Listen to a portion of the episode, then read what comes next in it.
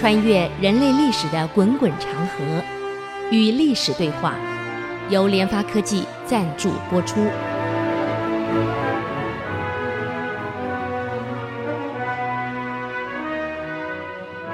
这里是 I C C 音主客广播 FM 九七点五，您所收听的节目是《与历史对话》，我是刘灿良。我们上礼拜谈到这个高伟啊，在大家的这个簇拥之下，没办法了，到宫里处理完政事，只要披甲上阵。过去打仗啊，国家领导人是要一样要出去的，不是在后面享受的呀。被逼穿上盔甲上阵去了啊！那么，因为北齐在兵力上、人口上、经济上本来就远胜于北周，所以一下子出去呢，一调动部队，那不得了啊！十万大兵哇，那是冲过来呀！我们是没有在古代没打过仗，我们没有经验。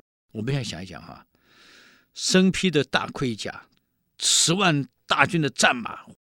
哇，奔腾过来，我看会地震的，那这地会动的呀，那个声音那是，哎呀，排山倒海之势啊，很吓人的。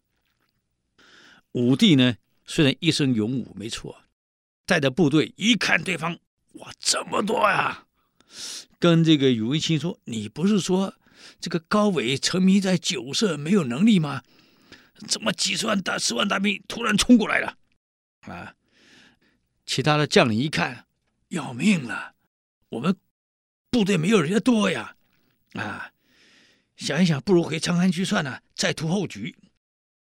宇文新说了：“皇上不用担心，以陛下的圣明神武，要趁着高纬的荒淫放纵，以我们虎豹之军伐齐的犬养之敌，应该没有问题。”你别来看人多，他没有没有战斗力，只是人多吓唬吓唬而已啊！我们一旦出击，一定可以山崩地裂啊！叱咤一声，风云都会变色呢，哪有攻不破难题？嗯，今天如果北齐能得到一个英明的君主，上下同心协力，就算有商汤、周武在世，也赢不了啊！我们运气的是碰到高纬这样的昏君，大臣嘛又愚昧，能带兵打仗的将领都被他铲光了，士无斗志啊，军无战力，部队再多无济于事嘛，那是靶子而已嘛。嗯，现在正好是破齐的机会，一路破他个大军，大军一破。荆州就可得了，皇上你不用担心啊！我们赶快摆出阵势，与其在这边讨论担心，不如赶快布阵。咚咚咚咚，马上布阵了。古代打仗的阵很重要啊！啊，其实不是光我们中国人布阵，西方也布阵啊！你看专门对付骑兵的马其顿阵，那很厉害的。嗯，整个部队变成个方块，持的长枪呢长。这个有七米，五到七米长，很粗啊！顶在这个这个这个盾牌上，你想骑兵冲过来，五到七米的长枪这么尖，会直接插进马马的胸部里面，马一插，这个这个动不了了，骑兵会摔下来。骑兵一摔下来，后面的人拿了比较细的枪就刺了啊！所以马其顿方阵是专门对付骑兵的。古代也是一样的，我们也是摆阵，他们也摆阵，所以东西方打法其实只是正式的摆法不太一样啊。你看罗马帝国当年的部队打仗，全部摆阵，所以为什么他能征服那么多国家跟蛮族，就是因为其他国家跟蛮族他不会布阵，完全是散兵攻击。你对一个有阵的部队来讲来讲的话，散兵攻击是攻不进去的，他阵摆出来就像一座城池一样，很难攻进去的。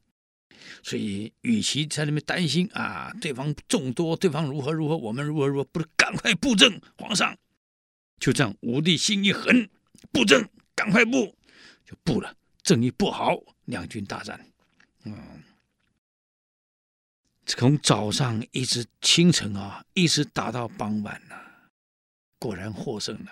啊，这个晋州城的部队出来打完仗，里面没部队了，啊，要退回去的时候，周的部队也跟着冲进去了。就这样，晋州攻克了。周武帝很高兴啊，乘胜追击，直逼晋阳。晋阳就现在山西太原了。邺城就是后来河南的这个变成河南的这个开封啊，就直逼晋阳。高纬呢，因为昨天在晋州失败了，嗯，这个教训啊，他明白了啊，一定要经过周密的部署，而不是我仓仓促促的披个战甲就往前冲，不是这样的啊，所以要求这个骑兵。一定要部署防务，严阵以待。为什么严阵？要战阵的嘛，把阵队布好了，一阵一阵的叫严阵啊，以待周军冲刺。周齐两军在晋城外，就这样分水河畔呢，嗯，展开了激战了。那么这边是齐的版图，哎，齐军占据了整个的地利，嗯，而且难得齐的皇上亲自出征。又是新败之师，哇！心中的怒吼正需要发泄，士气突然高涨了。周武帝的部队本来就比较少啊，被团团围在核心啊，跟着周武帝身边的这些随从全部战死了，啊，形势非常危急啊！武帝打到最后剩下一个人了，啊，只好用力的拍马的那这个臀部，让马往前一跳。啊！越过了围他的部队，冲出重围，赶快收兵回营，一点损失惨重啊！这战输掉了啊！周武帝吃个败仗啊，心灰意冷啊！啊，哎，输掉了！我今天一条命是捡回来的呀！陪着我一起出征的这一些，我的我的随从都战死了啊！所以古代是这样一个战将。周边一定有几个随从陪着他一起打，保护这个首长的啊。那么保护皇帝的这些随从呢，全部战死了，剩下皇帝一个人跑回来。周武帝吃个大败仗，心灰意冷。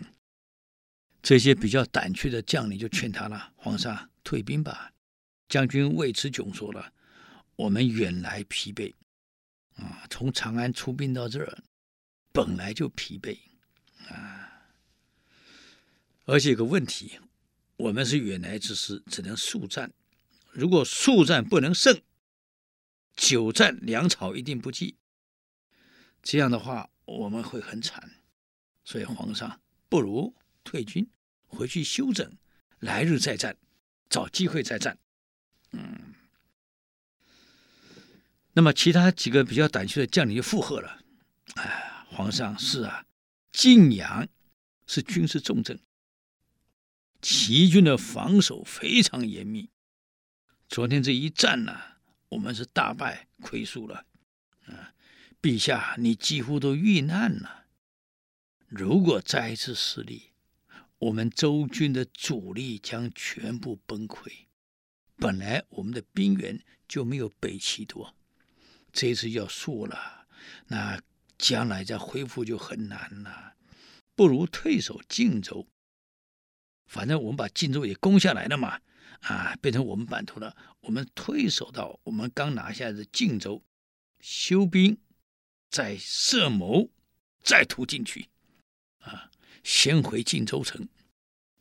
反正我们也也也攻下了好几座城池了，现在把攻下来的这个城池当做我们的后背，我们就退回到晋州啊，这么大一个城。武帝呢，听完两边的看法，听完群臣看法呢，加上今天差点战死，有点犹豫不决了，怎么办呢？哎，我们休息一下，再回来与历史对话。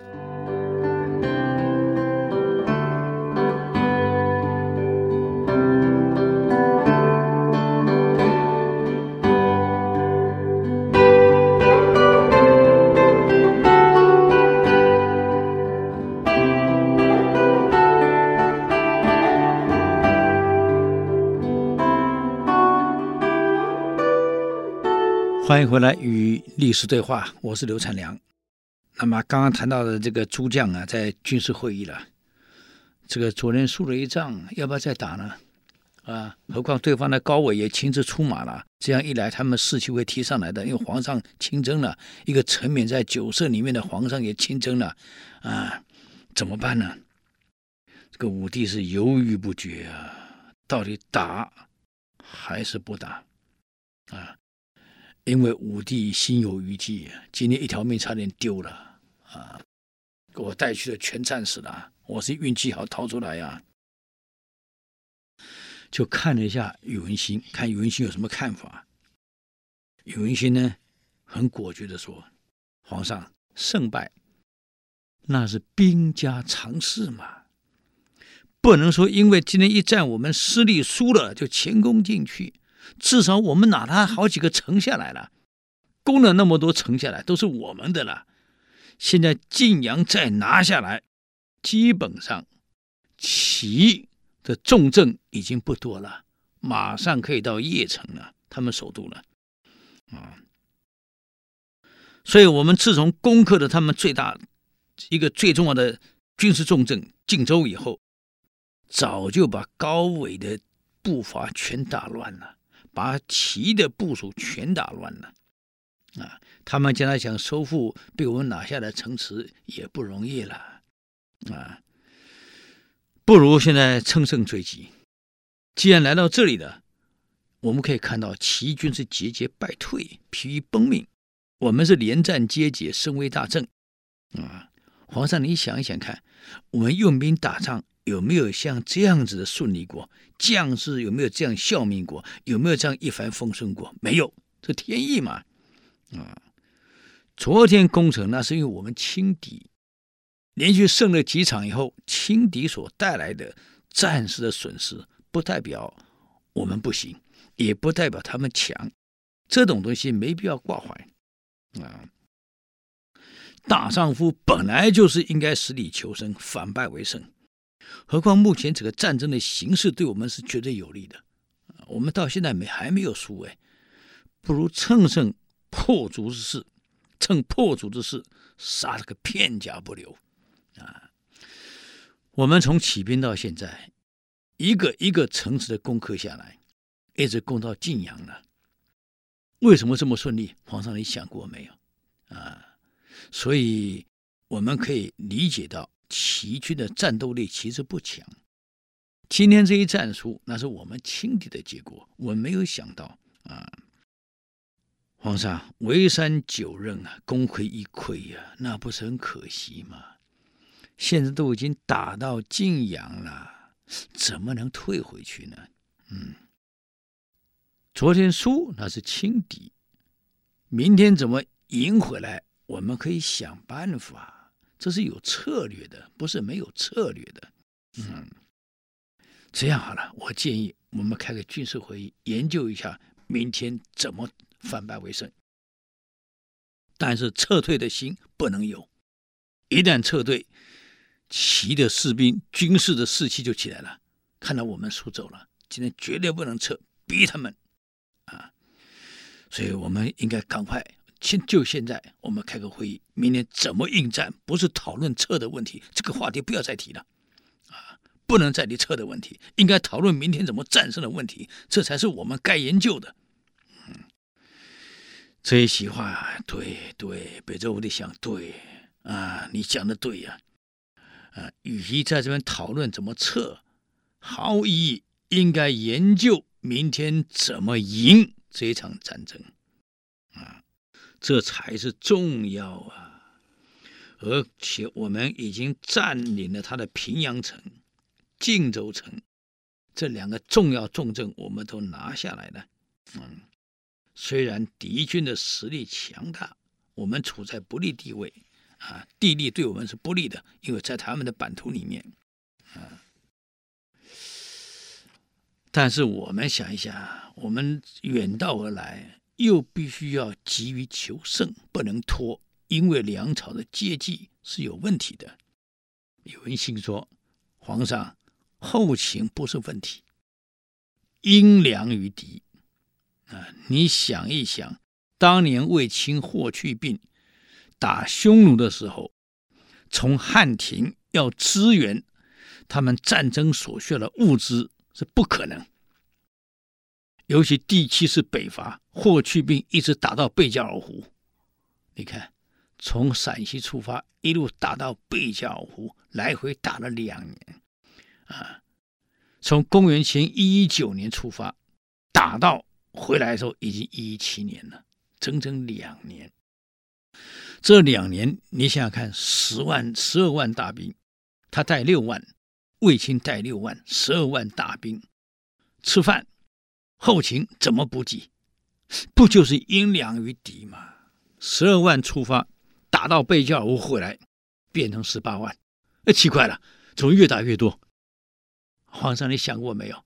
因为这两位名将用的就是英良于敌，打到哪里就用敌人的粮食，用敌人的装备，并且把敌人的俘虏百姓整编成汉军。这有个好处，因为他们当地人地方熟，用他们的头层我们的军官去领导他们，语言又相通，所以多顺利呀、十二哪有十二万出发打回来变十八万的啊？这部队哪有越打越多的？就是因为把对方整编成自己的部队。今天我们打的平阳，打的晋州，很简单，我们英良于敌，利用敌人的。一切粮食、一切补给为我所用，并且把降兵、降将整编成我们部队，还有他们的老百姓壮丁也可以整编嘛，这不用担心的事情啊。我们担心他人多，兵源足。现在大半土地在我们手里，兵源是我们的，我们可以把这些兵整编成我们的兵。稍微训练一下就行了嘛，语言都相通的嘛，都是华夏子弟呀、啊。这些人根本不在乎为谁效忠，只要能够吃饭吃饱，啊，谁待他们好就走哪一边去了。啊，皇上，千万不要想到负面的问题，多去想想正面的问题，啊，积极面的问题。而且我还有策略。昨天我们输，那是因为我们轻敌，没有想的那么多，正面就交锋了。现在我已经跟皇上你讲过的，兵源不是问题，粮食不是问题，军械不是问题，都是英良于敌，都可以就地取，不需要我们从国内补给过来。这点，皇上你放心，我都有计划好了啊！我也告诉你了，当年卫青、霍去病在匈奴地怎么样就地取的。呃，不同文化都可以就地取了，何况我们是同门同种的，根本没有没有麻烦。第一，第二，昨天打是没有经过规划的，明天再打我会规划好。猛攻是不如智取，昨天我们是猛攻，所以我们挫折了。明天我打算智取。首先呢，高伟的兵力虽然多。但战斗力比较弱，组织性比较弱，军纪比较涣散。昨天赢全靠的是人多势众，跟他们一鼓作气啊！明天作战呢，我是这样规划的：陛下，你亲自督战，在前面喊战。高伟呢，看到你亲自出来的，一定倾城出战。他一旦请城出战，我们就有机会了。什么机会？我们休息一下，等会再回来与历史对话。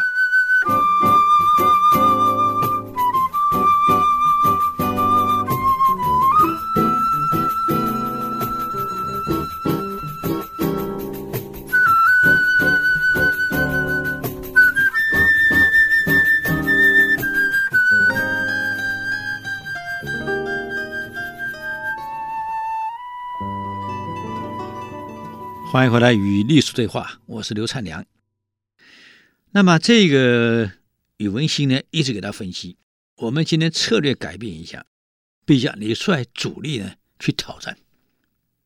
高伟从城上一看，你亲自来了，他一定会请全城之兵出来来应付你。到那个时候呢，我率五千精锐从背后偷城因为他出来一定要把城门打开，大兵出来，我躲在后边。等他们出来以后呢，我这五千部队突然进城，把城给偷过来。嗯，所以打仗把城攻下来不是硬攻啊，用脑袋。皇上你在前面挑战，高伟率兵一定从城里出兵，出来见皇上在外面，他城门不会关。万一高威打输想回来，还等到城的桥放下来。太晚了，他城门不会关。我的五千呢，就先埋伏好，等他一出来，我就带兵偷城，偷，哈哈，五千兵突然进入到城里去了。记得，他老兄是全城出来，想打败你活捉你，城内一定没兵，只有老百姓会在城楼上观战。这么喊我加油啊，加油啊！一定这么喊啊！我呢，就进城把城给偷了啊！你再派两将各率五千，埋伏在道路两旁。那么主帅呢？你在前面挑战，高伟城一出，那你现在看，皇上你在前面，我们路的两旁各五千精兵埋伏，夹过来。我偷了城了，啊，让他回不去。我偷了城以后，解决了内部问题，再率部从城里攻出来。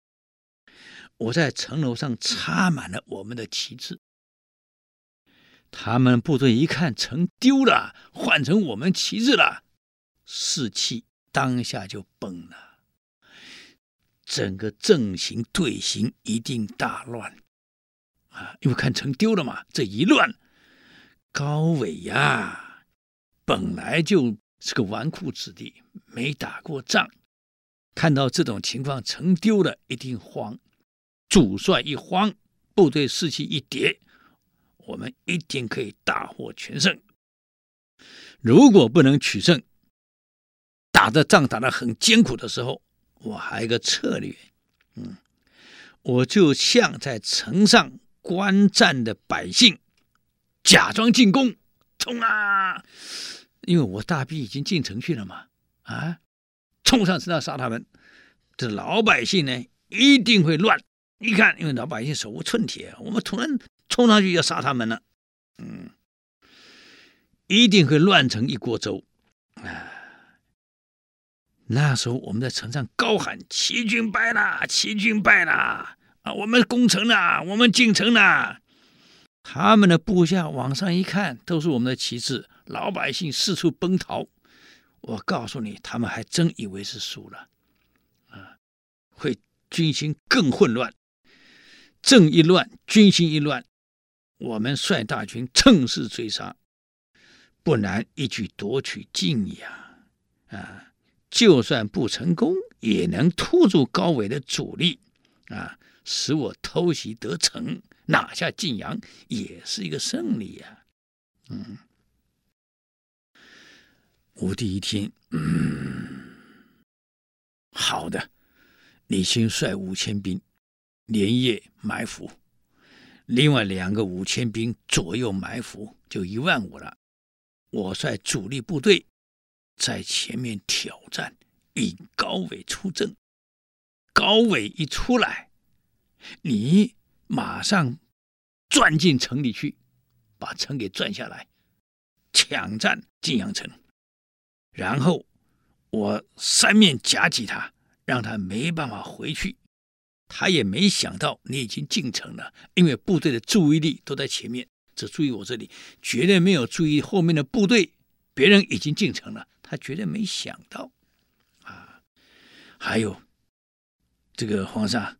我再补一句，我五千个为了能顺利进他的城，我把旗帜给换了，换成旗的部队，换成旗的旗帜，往城里走，他们会以为老百姓为援兵来了，守城的会以为援兵来了，就让我们进去，因为旗帜换了。等到进城以后，再把旗帜换回来，满城插上我们旗帜。嗯，那么他没有注意到，这样我五千在里面，先把里面整顿完了以后，再杀出来，啊，变成四面夹击，杀这个措手不及。嗯，好，就这样定了。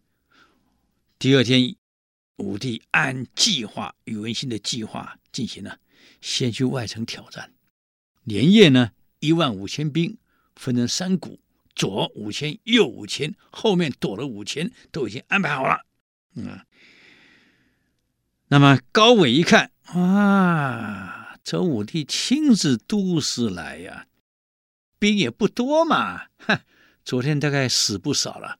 昨天一战，我估计周军死亡很多，难怪就剩这么多。高纬一看。太好了！我借这个机会一举把你消灭，看你以后你敢来不敢再来犯我齐境。高伟率全城部队、晋阳部队，通通出去了，想要一举歼灭掉周武帝。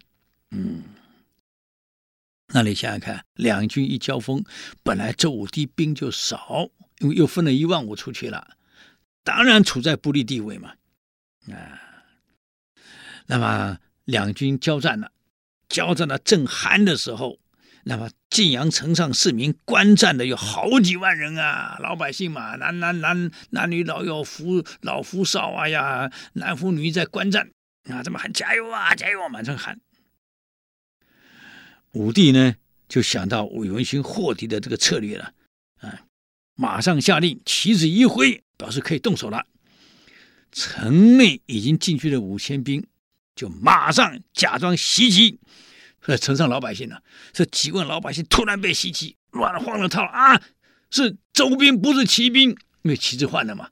刚刚进城的时候带的是齐军的这个旗帜，怎么一下子换成周兵的旗帜了？突然上城来，带着武器冲上来，老百姓一看不对，是周兵，几万人当场四处逃窜啊！城上已经乱了。下面的武帝又大喊：“齐军败了！齐军败了！冲啊！我们夺城成功了！”两边左右两边五千又杀进来，五千人在城里面驱散了老百姓啊，在城上挥舞着周的旗帜，表示已经攻下城子了啊。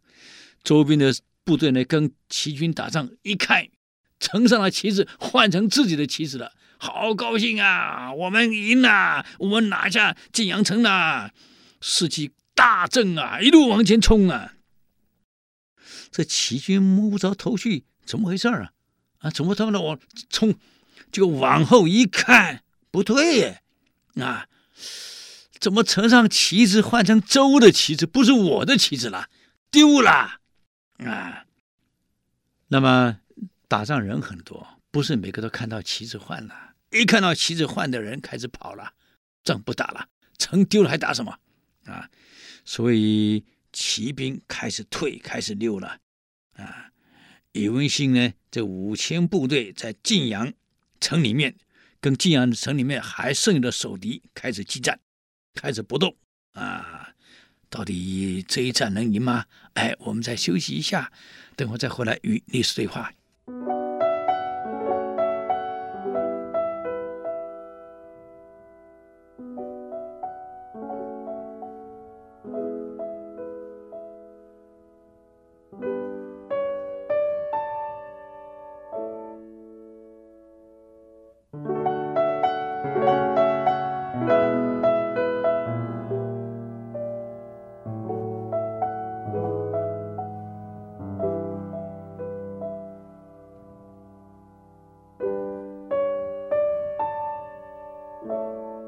欢迎回来与历史对话，我是刘灿良。刚刚我们讲到这个宇文新的五千部队在城里面啊，虽然没有错，高纬把主力都调出来了，在外面跟这个周武帝交战，城里还留有部分的部队。那么宇文新的部队进去的五千人，先分几个跑到城上。啊，假装攻击老百姓，让老百姓呢哇，一哄而散，会很吵的。然后插上自己旗帜，另外部队呢打巷战了，跟原来留在城里面的骑兵打起来了。这个时候呢，宇文新高喊呐、：“夺取晋阳，把高伟打回老家去，加油啊！啊，立功的机会到了。”这五千部队看着宇文新主帅身先士卒，哇，每个精神抖擞啊，士气高昂啊，冲杀！在城里面就把城内剩余的骑兵全部歼灭啊！这老百姓本来在城上加油的，一看都躲回家里去了，不敢再观战了，都躲起来了，跑了啊！这个在现场跟周兵交战的骑兵往回看。城上旗子换了，知道晋阳城丢了，回也回不去了。往前打是敌人，往后也是敌人，往左也是敌人，往右也是敌人，啊，那怎么办？看来是没戏了，开始逃兵了，开始跑了，啊，所以本来部队比周还多的，这一下子因为逃兵，一下子很多人溜掉了。啊这样一来，这个武帝呢，带着部队一路往前冲。那么前面的部队输了，后面的部队跑了。奇怪，后面怎么没人了？因为后面部队看到城上换旗了嘛，跑了。往前扎的部队呢，一看不对，输了，往后逃，想逃回晋阳城。才看到旗下一看啊，怎么全部是周的旗帜？原来晋阳城丢了。高伟呢，骑着马回来，也想进晋阳城。一看城丢了，从马上摔下来，吓坏了。左右忙忙赶忙把他扶起来。啊，怎么办？不能进晋阳城了，只好往邺城跑了。率了残兵败将跑了。嗯，这个晋阳城。攻下来了，周武帝率大兵进入晋阳城，啊，跟宇文新的部队合围一处。宇文新呢，从硝烟里面走出来，一身的血呀，打仗嘛，杀人嘛，啊，声音都喊哑了。武帝握着他的手啊，谢谢你啊，将军的运筹帷幄，真是无一失策。今天浴血奋战，所向披靡。哎呀，你这是天下少有的英杰呀！晋阳是比晋州更大的城，更重要的城，等于是齐除了邺城首都以外第一大城啊！现在拿下来了，怎么办？怎么处理？所以首先要公告，因为城里面几万、好几万的这个这个老百姓呢，啊，刚刚又被吓坏了，以为。周兵要杀他，每个吓坏了，都躲了，鸟兽散。现在先公告，先稳住所有城内的百姓，啊，让百姓放心，我们周兵来了，绝对不会影响你们生活。所以赶快公告啊，赶快清理战场，先把城内的战场，你像城里也打了，死那么多人。把所有战场尸体赶快清完，所有的这个这个武器呀、啊、战利品啊，赶快这个收集整齐啊，街道清干净，那地上都是血迹呀，打仗死那么多人都是血迹呀，赶快清干净。部队不敢叫百姓啊来清，全部部队清干净啊，并且向晋阳市的市民宣布，绝对不会干扰你们生活，你们可以出来过日子，跟往常一样。啊，所以先颁布，先安民，先清理整个城啊，弄整理完了以后啊，这个武帝才在城里利用晋阳城啊，计划下一步该怎么走。那么为了感谢这个这个宇文新，当场封他为英国公啊，封他的为公了，为英国公。那么马上清点晋阳城。还有原来攻下的平阳啊、晋州啊，所有能够利用的物资就不需要从这个国内补给过来了，就当地因粮于敌，所能用的钱财，当然尽量不影响老百姓。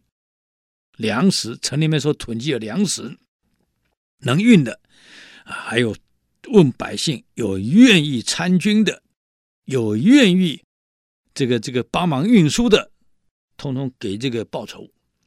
所以原来老百姓害怕的周军，现在放心了，啊，秋毫无患，不但秋毫无犯。还让他们可以参与啊，因为你你部队在往前进打仗的时候，粮食哪里来？不从国内运，从晋阳城运，那谁帮你运？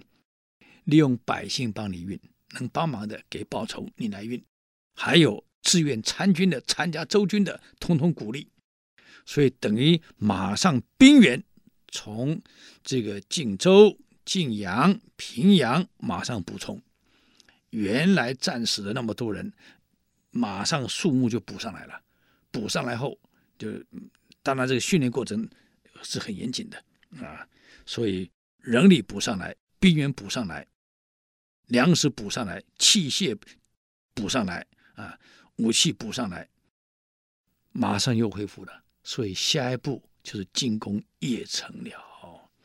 那么实际很好笑啊，在进攻最后进攻邺城的时候，这个高纬啊，已经到了。末路了，为了鼓舞士气，啊，全部三军集合。那么这个军师跟他讲：“皇上，你要给部队讲话，鼓舞士气呀、”高纬说：“好，好，好。”就写的稿子写好了，要给部队念，鼓舞士气。啊，三军全部集合完毕了。高纬呢，站上了主席台，把稿子摊开。准备要念，突然一阵风把稿子吹走了，在天上飘。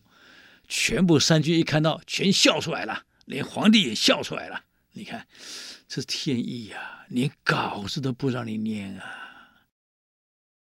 在这种战争危险的时候，他出门还带着他的那个那个爱妃出来，爱妃还告诉他：“我想看战况，能不能让我看一看？”嗯，你看。那么战争这么急的时候呢，还要等爱妃化完妆，皇帝才出来打仗，啊，所以高纬的失败完全败在自己的私生活上。其实北齐的国力原来是周的好几倍，今天会输就输在领导人。所以我们常讲一个组织啊，为什么叫赵明赖之？这一个人，一人有庆，赵明之庆。一人有害，赵弥陀，就被完全被拖垮。所以坦白讲，我们做一个领导的，随时要警惕到这个组织在我领导下啊有没有什么问题，我个人有没有什么问题。所以有人问荀子怎么治国，荀子回答了一句话：“但闻修身，未尝闻治国也。”我只听说过领导人怎么修身，把自己修好，我没有听说过治国的。啊，君者仪也，嗯，仪正则景正。君是像照相机，老百姓像景，君正了，景就正。啊，君者盘也，盘圆则水源；君者鱼也，鱼方则水方。所以君设而成绝啊，因此他说，一个领导人自己的修身德行最重要。你德行修身够了，根本不用担心组织会出问题。一个好好的北齐就这样给高纬毁了，真可惜啊！好，我们时间又到了啊。如果对我们的节目有什么建议跟指教，请到 i c c 音网站留言。我们的网址是 triple w 点 ic 九七五点 com 与历史对话。我们下周再见，谢谢。